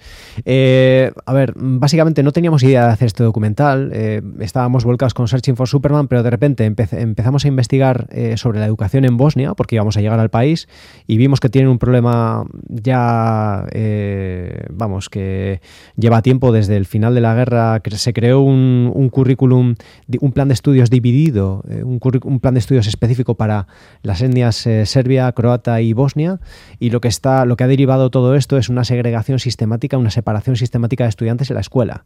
¿no? Entonces a, los chavales no se les da la oportunidad de socializar en la escuela eh, sin ninguna justificación, porque la razón fundamental está basada en la diferencia del lenguaje, cuando el lenguaje de las tres etnias es el mismo, es un, es un dialecto, básicamente la misma lengua. Entonces vimos la oportunidad de crear un documental con historias positivas, historias de cambio real eh, y bueno, pues eh, un documental que a la vez nosotros lo concebimos como una herramienta para el cambio, una herramienta que puede ser utilizado por organizaciones, escuelas para generar debate en las comunidades, ¿no? Un, un documental que puede mostrar que una escuela diferente es posible, una escuela para todos. ¿Cómo son entonces estas escuelas que están divididas en tres culturas? Cada cultura tiene su propia forma de educación. Sí, para que te hagas Su una propia idea, escuela. para que te hagas una idea, el 90% de las escuelas en Bosnia son monoétnicas, es decir, eh, una escuela que se basa según uno de los tres planes de estudio y eso deriva en que, bueno, pues eh, las familias de, de la etnia correspondiente eligen esa escuela porque tiene ese plan de estudios, pero luego hay escuelas que ofrecen dos planes de estudio, entonces eh, chavales de la etnia croata y chavales de la etnia bosnia van separados a clase en diferentes turnos horarios o en diferentes eh, partes del edificio. ¿Por qué lo hacen así? ¿A qué aluden ellos? Bueno, ellos aluden a, un, a, preservar el patrimonio cultural de cada una de las etnias, pero realmente eh, la diversidad es una cosa que no se puede que no se puede evitar y realmente la diversidad es un algo que deberíamos de concebir como algo rico que da riqueza a un país, ¿no? Y, realmente eh, es un tema político. Es un tema político. eh, los partidos políticos están interesados en mantener el status quo que ahora mismo rige en Bosnia. La presidencia se divide, se reparten el, el pastel en tres. Hay un, hay un representante de la etnia serbia, un representante de la etnia croata y un representante de la etnia bosnia en, en un tripartito que es el poder, ¿no?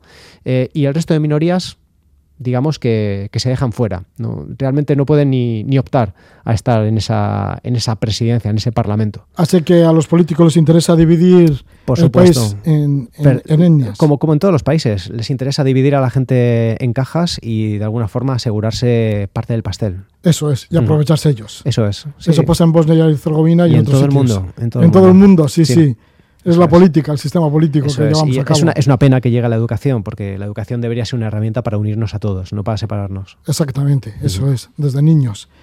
Bueno, y estáis en ello. Y entonces, ¿este documental va a tener unas ciertas críticas o simplemente es una observación de la realidad? Es crítica 100%, pero también una propuesta. O sea, hay un momento en el que la crítica no es suficiente, hay que proponer a la gente algo. O sea, la gente se da cuenta de que hay algo que no funciona, pero les tienes que dar una solución. Entonces, el documental eh, va un poco enfocado a las soluciones, un poco enfocado a las soluciones a través de las historias personales de la gente que ya las ha encontrado, soluciones que están funcionando y que están creando una escuela en la que todos son bienvenidos. ¿Cómo son esas escuelas que todos son bienvenidos? Bueno, pues son escuelas que apuestan por un, un aprendizaje que no está basado en el libro de texto. Ahora mismo el sistema que tú y yo hemos vivido, Roge, eh, se basaba sobre todo en la memorización, en el libro de texto, en los contenidos. Eh, la educación moderna apuesta por las competencias, por, por el pensamiento crítico, es decir, utilizar una biblioteca, utilizar varios libros para formarte tu propia opinión de las cosas, ¿no? Y repetir, y no repetir las cosas como un papagayo, ¿no? Que es lo que ahora mismo está pasando en Bosnia, ¿no? Un sistema muy tradicional que se basa en la memorización. Eh, y luego también dar importancia a las relaciones personales en la escuela. Es una cosa que nosotros tendemos a pensar que la escuela es algo académico. Sin embargo, va muchísimo más allá. Todas las relaciones que ocurren, eh, que ocurren en la escuela tienen un impacto en el desarrollo de los chavales. Entonces, hay que, hay que dar su peso ¿no? en, la educación. Eh, y las relaciones, por supuesto, con gente, imagínate, de etnias diferentes que luego van a convivir en la sociedad, van a trabajar juntos, se tienen que ir cultivando desde, desde la escuela. Hay que darles la oportunidad. Y eso lo tienen claro algunos de esos profesores, algunas de estas escuelas. Lo tienen, Lo tienen como claro, como básico para crear una nueva sociedad en Bosnia. Por supuesto, lo tienen claro y están entendiendo la educación eh, y están superando el obstáculo de, de no tener a favor el apoyo del gobierno, no tener a favor una normativa que más flexible que les permita de alguna forma pues romper con el esquema de los tiempos, de las asignaturas, de los libros y, y lo están llevando a cabo. Y, y bien, simplemente lo que queremos hacer es dar más visibilidad a historias que normalmente no aparecen en la prensa, porque ya sabes, cualquier película que se produce sobre Bosnia, ¿sobre qué es? Sobre la guerra. ¿no? Entonces, Sí. bueno, Y las Pues- diferencias y el conflicto y demás. ¿Y cómo se ha ido en furgoneta por allí, por los Balcanes? No solo por, por Bosnia y Herzegovina, porque estuvisteis incluso en Albania también, ¿no? Sí, en Albania descubrimos una historia tremenda de una mujer que está, lleva 15 años haciendo voluntariado, voluntariado, yendo a las casas de las familias que están amenazadas por la venganza de sangre, una, una ley, antigua ley medieval que digamos que es una ley que, que rige ahora mismo en la sociedad. Eh, y los niños de estas familias llevan años, te puedo decir 12, 15 años sin salir de casa por miedo a, que puedan ser asesinados. Entonces esta mujer, como los niños no van a la escuela, va a esas casas y, y les da clase, básicamente. Eh, por los Balcanes en general, duro, muy duro. En Bosnia ha sido muy duro. ¿Qué quieres que te diga? Sarajevo fue la ciudad más contaminada del planeta en diciembre, durante varios días. Y hubo un día en concreto que nos tuvimos que quedar en casa porque estaba prohibido salir de casa por la contaminación, por la polución. Y aparte de eso, pues imagínate, vivir en furgoneta así, pues hace complicado. Ya, bueno, y además con toda la tarea que os traéis, ¿no? Con el documental. Claro. Ese documental que necesitáis el crowdfunding, pues para que eso, para que se lleve a término. Porque ahora que tenéis todas las imágenes de lo que Eso habéis es. vivido en Bosnia, de toda la problemática de la educación en Bosnia, y ahora necesitáis el crowdfunding, pues eso, para editar y... Tú imagínate, tenemos 80 entrevistas en bosnio. Ya con eso te lo digo todo. En O sea- bosnio. O sea, la película es 99% en bosnio, porque para que te hagas una idea, queremos crear ese vínculo empático eh, eh, con- la audiencia, ¿no? Que realmente les llegue, ¿no? Que, que son personas que, que están haciendo allí las cosas. ¿no? Así que ya solo para pagar al traductor ya tenéis tema. Bueno, pues eso es una parte, una pequeña parte. Una parte, ¿no? Mm, Para mm, participar para esta financiación del crowdfunding, ¿cómo se puede hacer? Bueno, pues eh, hemos lanzado una campaña en Ulule, eh, ulule barra, ulule.com barra School for All of Us, que bueno, el nombre de la película es una escuela para todos, pero en inglés es School for All of Us. Eh, la gente puede descubrir la página también a través de las redes sociales de Sal del Camino y Searching for Superman.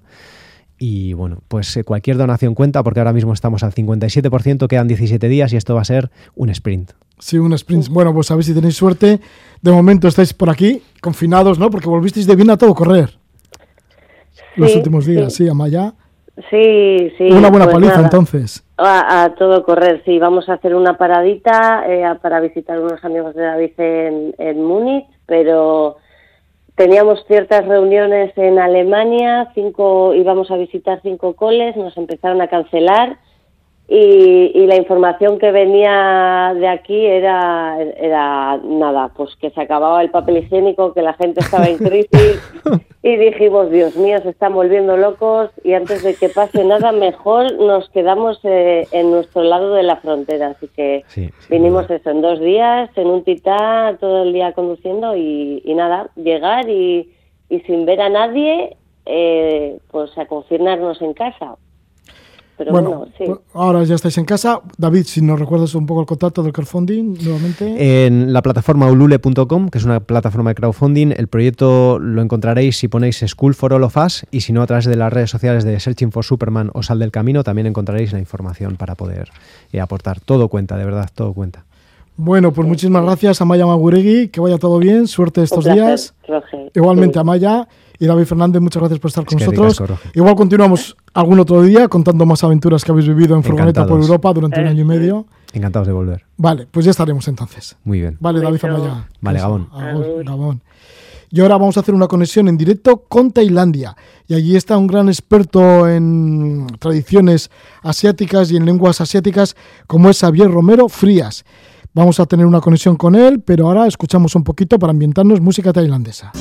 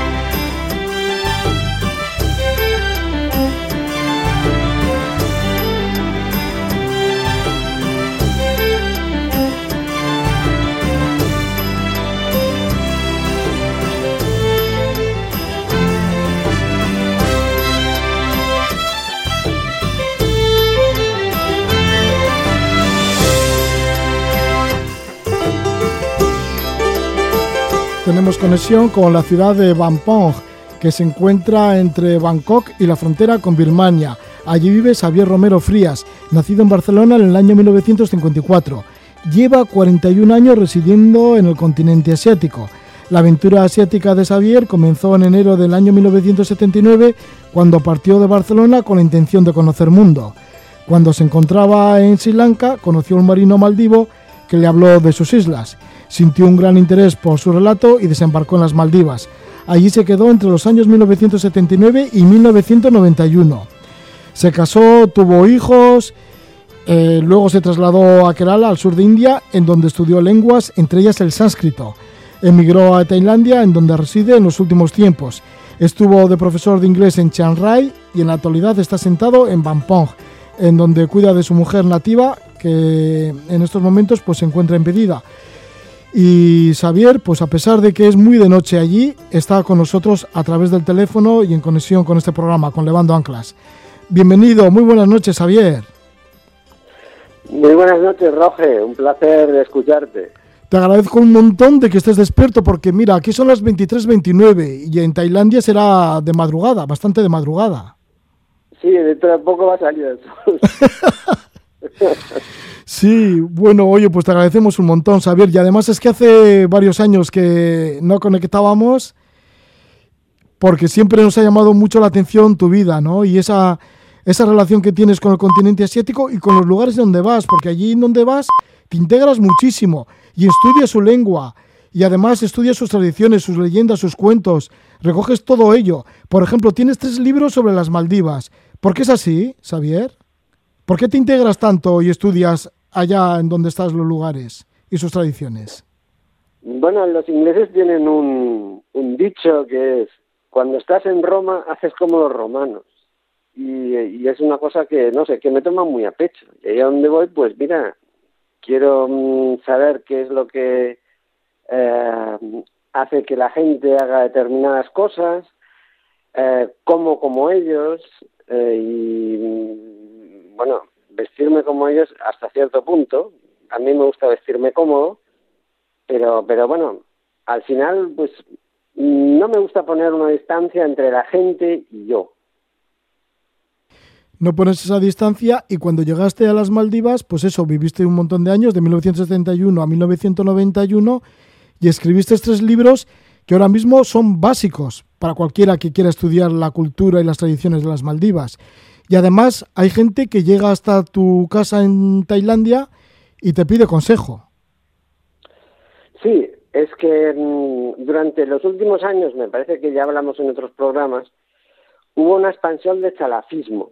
Y el salafismo es una, es una especie de globalización del Islam que mm, partió de la Arabia Saudita porque mm, tenía mucho dinero y, bueno, lo que se hizo pues unificar el, todos los países islámicos. Claro, es una barbaridad porque claro, las culturas islámicas mismas pues tenían muchísimas mm, formas diferentes. O sea que habían grupos musulmanes en, en Marruecos o en Indonesia, pues que tenían costumbres y formas de vestir y formas de vivir completamente diferentes, pero ahora se ha unificado todo. Y donde antes, digamos, que el mundo islámico era un jardín, ahora es un campo de patatas. Y claro, esa, esa cultura que han perdido los maldivos, yo la reflejé en mis libros porque estaba allí y no me dejaba llevar por la propaganda que hacían los salafistas en los años 80 y 90. Y, claro, al reflejar unos libros, ahora hay una generación de gente joven que no se sienten atraídos al salafismo, que ya pasan de eso y que están muy interesados en recuperar su tradición. Y claro, me vienen muchas veces a, hacerme preguntas y bueno, el Internet es muy práctico porque podemos intercambiar fotos y, y dibujos y cosas así. Porque tú no has vuelto a las Maldivas desde entonces.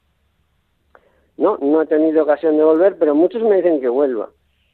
Y como me estoy volviendo viejo y ven que en Europa la gente pues está en, en residencias de ancianos y que no los cuidan así, me dicen, mira, oye, cuando seas viejo, vente aquí a Maldivas que te cuidaremos nosotros. sí, porque claro, ahí tienes familia, tienes algún hijo por allí, ¿no? También, en las Maldivas. Sí, tengo, tengo mis hijos y luego tengo muy buenos amigos, gente que me han tratado como familia que aún ahora pues me han venido a ver aquí a Tailandia y que, que son gente muy maja. Xavier, ¿y cómo diste estos saltos? Bueno, saltos que en el tiempo, bueno, estuviste bastante tiempo, pues eso, en las Maldivas, estuviste también bastante tiempo en Kerala, en el sur de India, ahora en Tailandia. Mm, ¿Por qué estos saltos de, de, Maldivas a India y a Tailandia? Bueno, yo en, en, eh, en la India yo vivía, en Kerala yo vivía con mi mujer maldiva. Lo que pasa es que tuvimos un divorcio porque, bueno, cosas eh, familiares. Eh, ella se fue con un chico joven y, y, bueno, yo me quedé aquí, me quedé muy colgado y entonces decidí cambiar de ambiente y, y me vine aquí a Tailandia porque yo pensaba que, que lo mejor era para, para sobreponerse era cambiar completamente de ambiente. Y en Tailandia has ejercido de profesor y te has movido desde Chiang Rai sí. a la localidad que vives ahora en Bampong. Sí, exacto. Yo cuando vine aquí de Tailandia, pues trabajé, trabajé de profesor. Vine con mis hijos, pero ahora mis hijos también, bueno, dos de mis hijos, mis hijos también son medio maldivos. Ellos pues hacen su vida, ya no están conmigo, y ahora yo estoy con, con mi mujer, con mi mujer tailandesa, que tuvo una hemorragia cerebral y ahora está paralizada y la cuido en casa desde hace tres años y es una persona muy maja y, y aunque esté así paralizada, pues siempre estaba de buen humor y, y, bueno, yo me enamoré de ella eso por eso, porque siempre estaba de buen humor. Sí, sí. Y sigue estándolo con la enfermedad. Ya, y ahí estás cuidándola. ¿Y, ¿Y qué te ofrece Tailandia? ¿Qué te ofrece, bueno, el continente asiático, del cual llevas ya 61 años, joder, perdona, es 61 años, no, 41 años viviendo allí? 41 años, sí. Sí, sí, porque te fuiste en el año 79 de Barcelona. Pues, mm, hombre, eh, yo la verdad es que mm, cada uno pues se hace su camino en su vida y vas haciendo pequeñas decisiones pues que al final pues cuando miras para atrás un poco como dice Antonio Machado pues ves el camino, o sea, por delante no lo ves. Pero mm, yo creo que las decisiones que he ido tomando pues me han llevado a adaptarme a donde estoy y a encontrarme bien donde estoy. Yo procuro pues en vez de quejarme de cómo son las cosas, pues mm, procuro mm, mm, mirar lo positivo de todo y lo positivo de la situación y, y bueno, he venido viviendo aquí y encuentro el idioma muy interesante y cada día contra más lo estudio, pues más interesante es. Y bueno, claro, como todos los países están perdiendo su cultura, pero mm, la cultura antigua era fascinante aquí. Y luego vivo en Bampong, que es un sitio que está entre, entre Bangkok y las montañas. Hay una cordillera que separa eh, Birmania de Tailandia y que viene desde mm, las estribaciones del Himalaya, va de norte a sur hasta Singapur. Es una cordillera larguísima. Los montes no son muy altos. O sea, el más alto no, no llega a la altura del Moncayo, pero están llenas de bosques. Y durante la Segunda Guerra Mundial, cuando Tailandia era un aliado del Japón, y los japoneses querían hacer una, una invasión de Birmania, se hizo una línea de tren que iba, tenía que ir desde Bangkok hasta Birmania. Y esa línea de tren es famosa porque mm, se construyó un puente que sobre un río que se llama Huai. Y ahí hubo una película que era la, El puente sobre el río Huai. Y eso está aquí al lado de donde yo vivo. Y, mm, se construyeron esa, e- esa línea férrea con, con prisioneros de guerra. Los japoneses trajeron prisioneros de australianos y, y malayos y de otros países que habían conquistado y mm, los pusieron a trabajar en condiciones infrahumanas. Y murió muchísima gente. Aquí al lado de mi casa pues hay un sitio que, que es una estación donde dejaron un, un vagón de tren con los prisioneros ahí al sol y murieron todos, estaban dentro. Y, y luego, mm, pues, las, mm, o sea, los familiares o los hijos de, de estos em, prisioneros que murieron aquí siguen haciendo un, pere- un peregrinaje, vienen aquí a ver estos sitios donde murieron sus antepasados. Bueno, pues te en encuentras... Sí, sí, te encuentras en un lugar histórico de la Segunda Guerra Mundial, ahí en Exacto, Bampong. la gente de, de la historia, que bueno, que la gente que se interesa por la historia militar conoce muy bien esta línea férrea, que ahora se acaba en la frontera de Birmania, porque Birmania ya sabes que tiene una, bueno, han tenido una dictadura muy feroz, esa dictadura ahora se ha ablandado un poco, pero sigue siendo un país bastante duro y no está completamente abierto el país. Las carreteras que van desde, que atraviesan esa cordillera y van de, de Tailandia a Birmania acaban en caminos de tierra. O sea que la carretera tailandesa, en cuanto llega a la frontera de Birmania, se convierte en un camino de tierra. Y Birmania todavía es un país rela- relativamente cerrado, no, no, no es un país abierto. Mm. Pues estamos en conexión con este lugar de la Tierra, hay entre Bangkok y la frontera con Birmania, en donde vive Xavier Romero Frías, un hombre sabio de las culturas asiáticas. Uno de los mayores entendidos en culturas y tradiciones maldivas, por ejemplo. Tiene publicado tres libros sobre leyendas, cultura popular y alfabeto maldivo. También estudió el sánscrito y otros idiomas en el sur de India y ahora también hace lo mismo en Tailandia. Muchísimas gracias por esta conexión nocturna, Xavier Romero Frías, con, con el país en donde vives ahora, con Tailandia. Gracias a ti y muchos recuerdos. Vale, un fuerte abrazo, Xavier. Igualmente, un abrazo. Vale, un fuerte abrazo, sí, gracias. Y seguimos en Asia y en conexiones con lugares asiáticos y esta vez con un puntito en el Índico, con una isla de las Maldivas. Ahí se encuentra el donostiarra José Antonio Larraza. Le escuchamos porque lleva ya más de tres meses confinado en las Maldivas.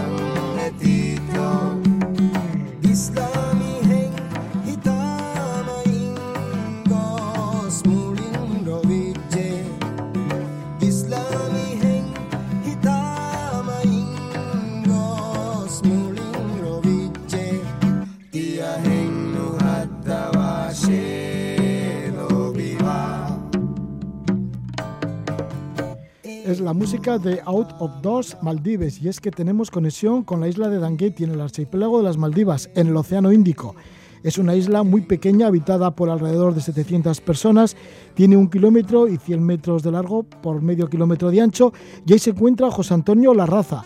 Llegó el 9 de marzo, después de estar 90 días en la India, pensaba quedarse 10 días en las Maldivas, pero le sorprendió la pandemia del coronavirus y se ha quedado bloqueado y no puede moverse. Está como una especie de Robinson Crusoe en el Océano Índico y considera que está atrapado en el paraíso y lleva ya atrapado en el paraíso tres meses. Hicimos la primera conexión con él allá por el 19 de abril y continúa ahí. Y es que parece ser que no hay barco, o por lo menos si toma un barco a cualquier otro o a cualquier otra isla y sale de allí, pues mm, es bastante caro. Y además, parece ser que como está muy bien, pues ahí le tenemos todavía a José Antonio Larraza. Ya han pasado esos tres meses y continúa allí. José Antonio, bienvenido, muy buenas noches, Gabón. Hola Roger, ¿qué tal? Gabón. Aquí diríamos, ¡Ey, Quijine! Y tú me contestarías, Ragalo si estás bien. ¿Eh? Eh, pues sí, regalo. Y es que ya estás aprendiendo el idioma maldivo. Sí, y si estarías mal dirías Sacaray. Pero estás regalo, ¿no? Sí, regalo, yo regalo. Sí, regalo, regalo. O sea que ha sido como una especie de regalo quedarte en esta pandemia en esta pequeña isla de Dangueti. Pues yo creo que sí, porque, a ver, primero porque es imposible casi estar tanto tiempo en las islas de Maldivas.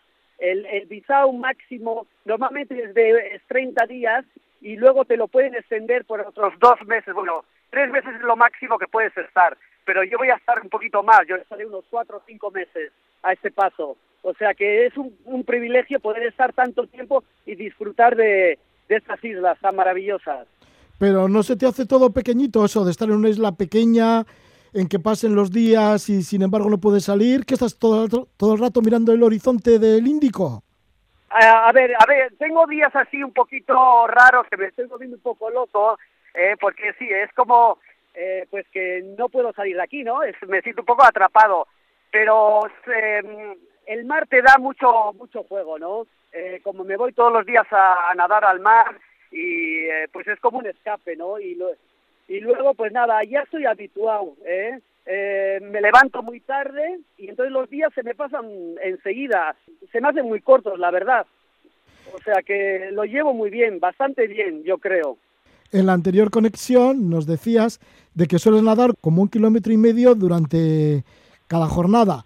¿Sigues con esa rutina de nadar todos los días Sí, allí?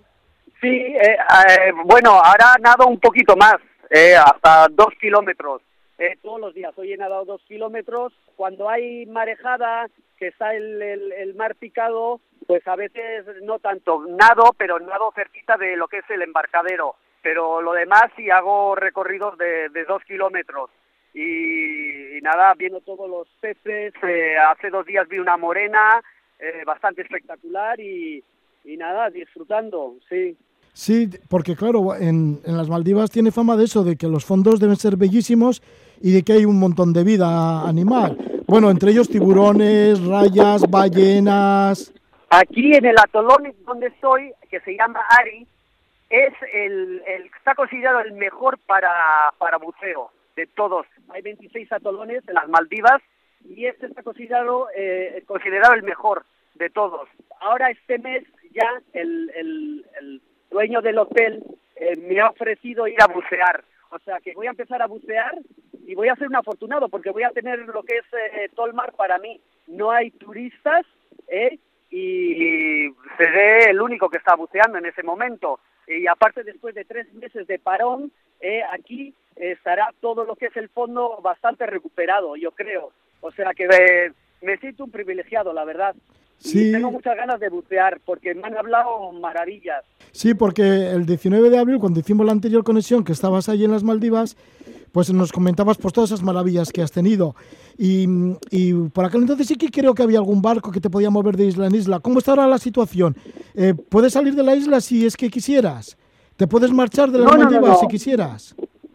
No, ahora no se puede salir de la isla. Ha empeorado la situación. Ha habido muchos más casos del COVID en Male, eh, sobre todo en la comunidad de, o sea, de gente de Bangladesh. Hay como, es que en las Maldivas eh, hay como 60.000 eh, personas de Bangladesh que se dedican a la, sector de, al se- sector de servicios, ¿no? Eh, que los contratan. Y ellos viven en Male, en la capital, que que es una isla que está eh, con una densidad de población eh, eh, grande. Estas personas viven igual en una habitación, viven 10, 15, 15 personas, hasta 20 en una habitación.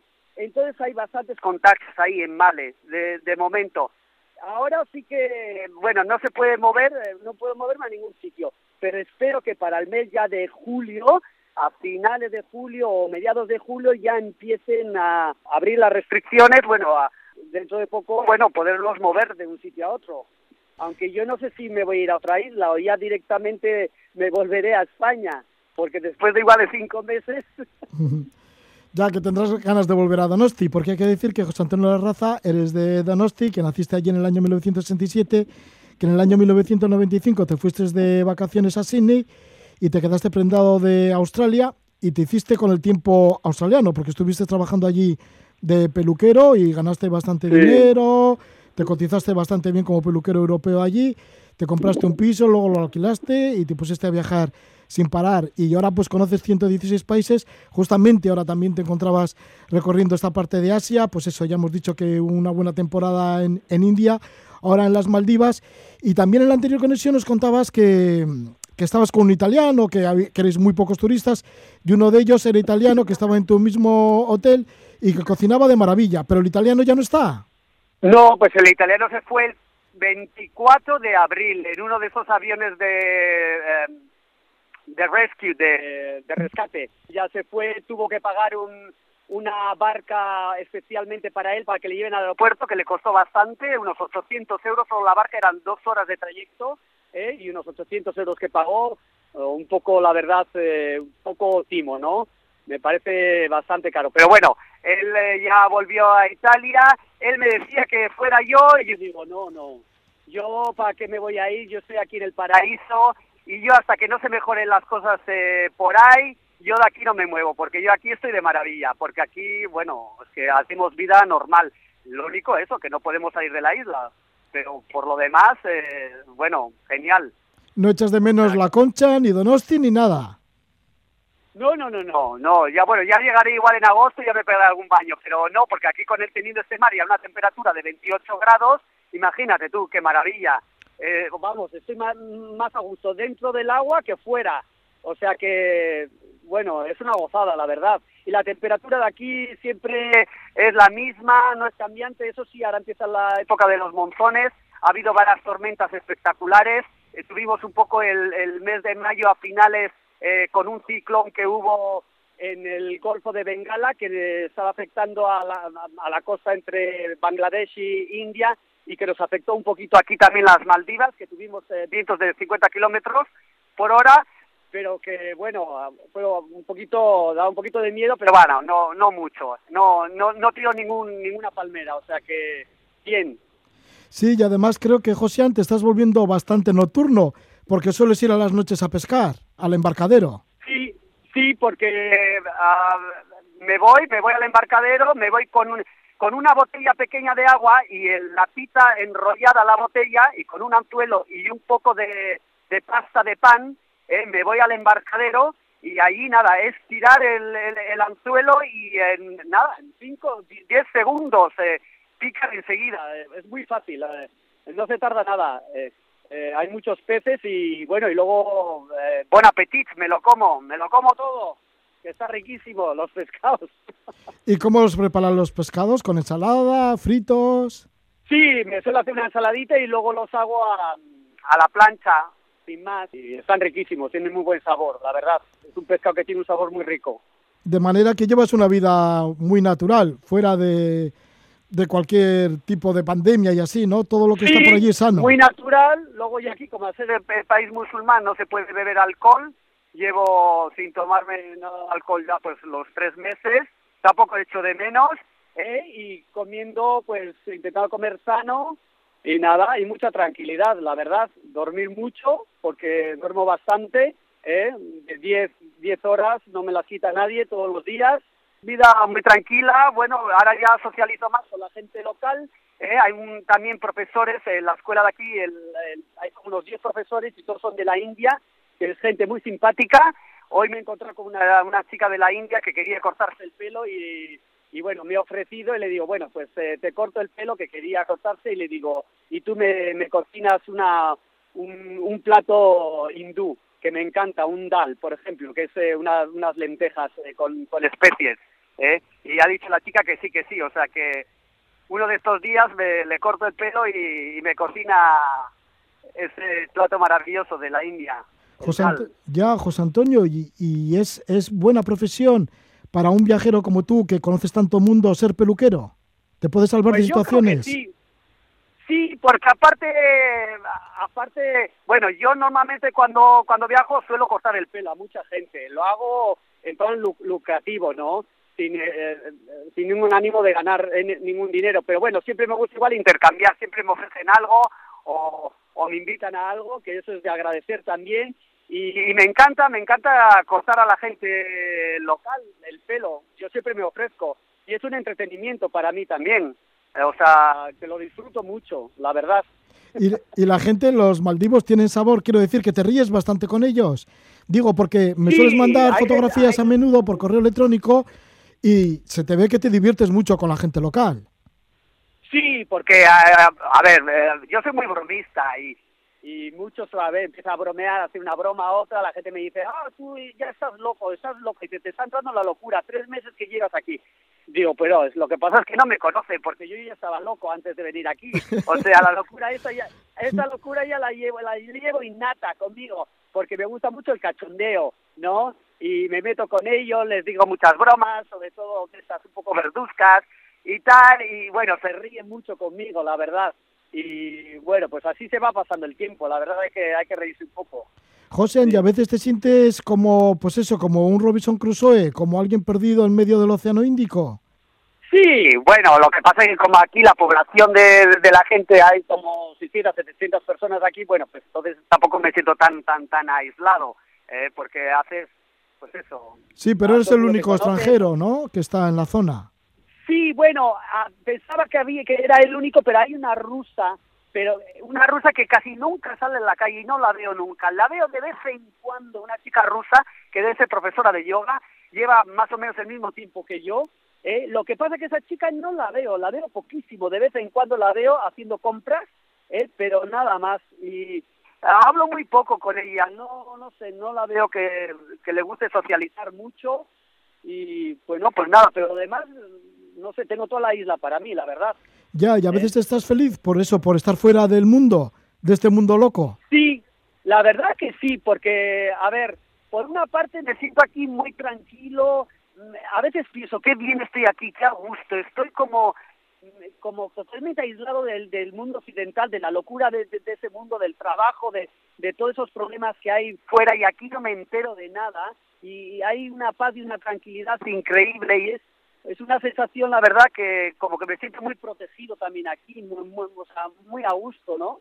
La verdad que, que, que muy bien, la sensación, son sensaciones nuevas para mí, porque yo nunca he vivido esto de estar tanto tiempo eh, atrapado en una isla. Y la verdad que estoy orgulloso de que lo estoy llevando bastante bien. ¿eh? Pues sí, Sí, la verdad, estoy pensando que igual que me vaya, voy- voy- me van a salir las lágrimas quizás. ¿eh? seguro que Porque ha sí. sido mu- mucho tiempo y muchas experiencias y, y ya con la gente local me estoy encariñando mucho con mucha gente, la verdad. Ya, sí, es que se está convirtiendo esa isla en tu isla casi casi, ¿no? Después de estar tres meses en este pequeño y diminuto lugar de la Tierra, en el archipiélago de las Maldivas, en una de ellas, ¿no? En la isla de Dangueti. Y además, por lo que veo, también estás aprendiendo algo el idioma local. Bueno, se está pegándote el idioma local, el maldivo, que viene a llamarse el de Bejí. Eh, eh, eh, Diveji, Diveji, Eh, o Diveji, sí. Sí, pero todo el mundo me anima. Ah, has aprendido Diveji, has aprendido de todo el mundo me anima. ¿eh? Porque sí que es cierto que no todo el mundo habla inglés y entonces, bueno, pues eh, me decía, bueno, pues voy a aprender eh, unas palabritas. Y la verdad que ayuda, ¿eh? porque la gente, eh, cuando le saludas en el idioma local, la verdad que te regalan una bonita sonrisa y, y les gusta, ¿no? Que, que tú también lo hables un poquito. José, pues ya para despedirnos, si quieres enviar algún mensaje a tus familiares, bueno, entre ellas tu madre Raquel y a más, y Bueno, demás pues- amigos. Pues como, como siempre, eh, a mi mamá, que la quiero mucho, eh, que tengo muchas ganas de verla, que le llamo todos los días eh, y que, que la voy a ver pronto y que ya queda poquito y, y le mando un gran beso, un gran abrazo. Y a ti un gran saludo y, y darte las gracias por darme la oportunidad de, de estar en tu programa otra vez, que, que me encanta eh, pues, eh, poder participar y, es un, un gusto ¿no? hablar contigo, Roger.